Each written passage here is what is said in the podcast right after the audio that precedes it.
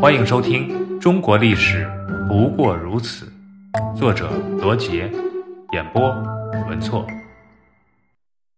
签订《天津条约》。咸丰六年（公元1856年），英国殖民主义者利用亚罗号事件制造了战争借口，炮轰广州城。同时，法国也借由法籍天主教神父马赖。在广西西林被杀，亦出兵入侵。第二年，英法组成联军攻陷广州，至此，第二次鸦片战争爆发。同年十二月，英法联军兵分三路进攻广州，当地守军一触即溃。广东巡抚百贵和广州将军穆克德相继举白旗投降，而两广总督叶明琛被俘。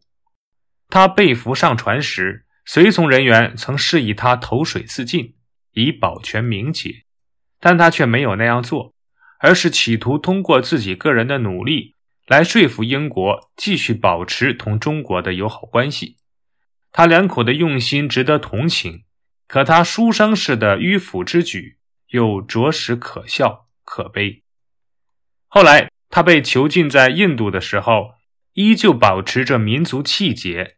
拒绝食用外国食物，当自己所带粮食用完之后，便绝食殉国。叶明琛的悲剧是清政府无法实施的对外方针造成的。第二次鸦片战争时期是中国半殖民地半封建社会的初期，在这个变化的时代，上层社会必然出现形形色色的人物，这些人物又会有各种不同的表演。对外国侵略者，有的抵抗，有的投降，还有的则如叶明琛，不战不和不守不死不降不走，令人奇怪不解。其实细细分析也并不奇怪，各种人物的出现都有着其深刻的社会背景。叶明琛也不是不想抵抗外国侵略者，然而大环境和清廷的对外政策制约了他。而他的出身和经历，又导致了他的愚昧、固执和自负，从而导致了最终悲剧的发生。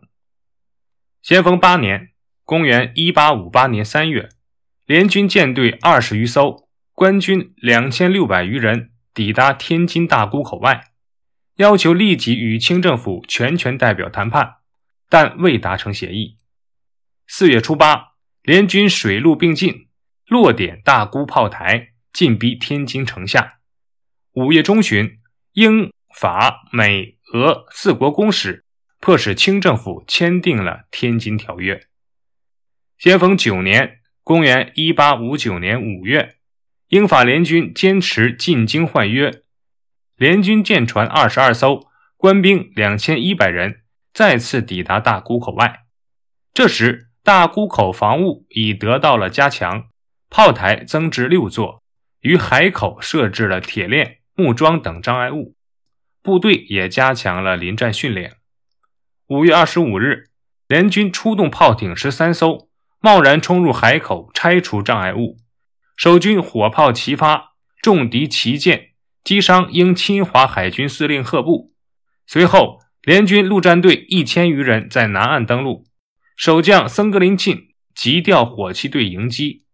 在北岸炮台火炮支援下，将敌击退。此战共击沉、击伤敌炮艇六艘，毙伤敌官兵四百八十四人。联军遭此惨败，决心实施报复。六月初，英法联军一点七万余人，舰船百余艘，再次逼近大沽口附近海面。六月五日，联军占领北塘，击败清军，继而攻占新河、塘沽。七月初五，进攻大沽北岸炮台。三格林沁率队经天津退至通州。七月初八，联军进据天津。咸丰帝觉得联军提出的条件过于苛刻，便决心与敌一战。当时，三格林沁率清军三万余人部署于张家湾、八里桥一带。联军为逼清政府满足其要求，决心进犯北京。双方于是，在张家湾、八里桥展开了决战。八月初四，联军发起进攻，清军马队遭火枪袭击，惊骇狂奔，造成全军败退。八月初七，联军进军八里桥，僧格林沁用马队从正面实施反冲击，遭到了联军火力大量杀伤，被迫后退，八里桥落入敌手。八里桥之战是第二次鸦片战争期间发生的一场激烈的战斗。因发生地点为八里桥而得名。在此次战争中，虽然清军士兵表现英勇，但终因战法、装备严重落后而最终惨败。档案八十四，《天津条约》。《天津条约》是清咸丰八年（公元1858年）第二次鸦片战争中，英国、法国。俄国、美国强迫清政府在天津分别签订的不平等条约。第二次鸦片战争是英法两国为了进一步扩大侵略特权而对中国发动的侵略战争，爆发于1856年10月，1860年10月结束。1858年，英法舰队在美俄两国的支持下袭击大沽口，大沽炮台失陷。英法联军进犯天津。公元一八五八年五月，清政府派大学士桂良、吏部尚书花沙纳为钦差大臣，赴天津议和。于六月二十六日、二十七日，分别与英法订立《天津条约》。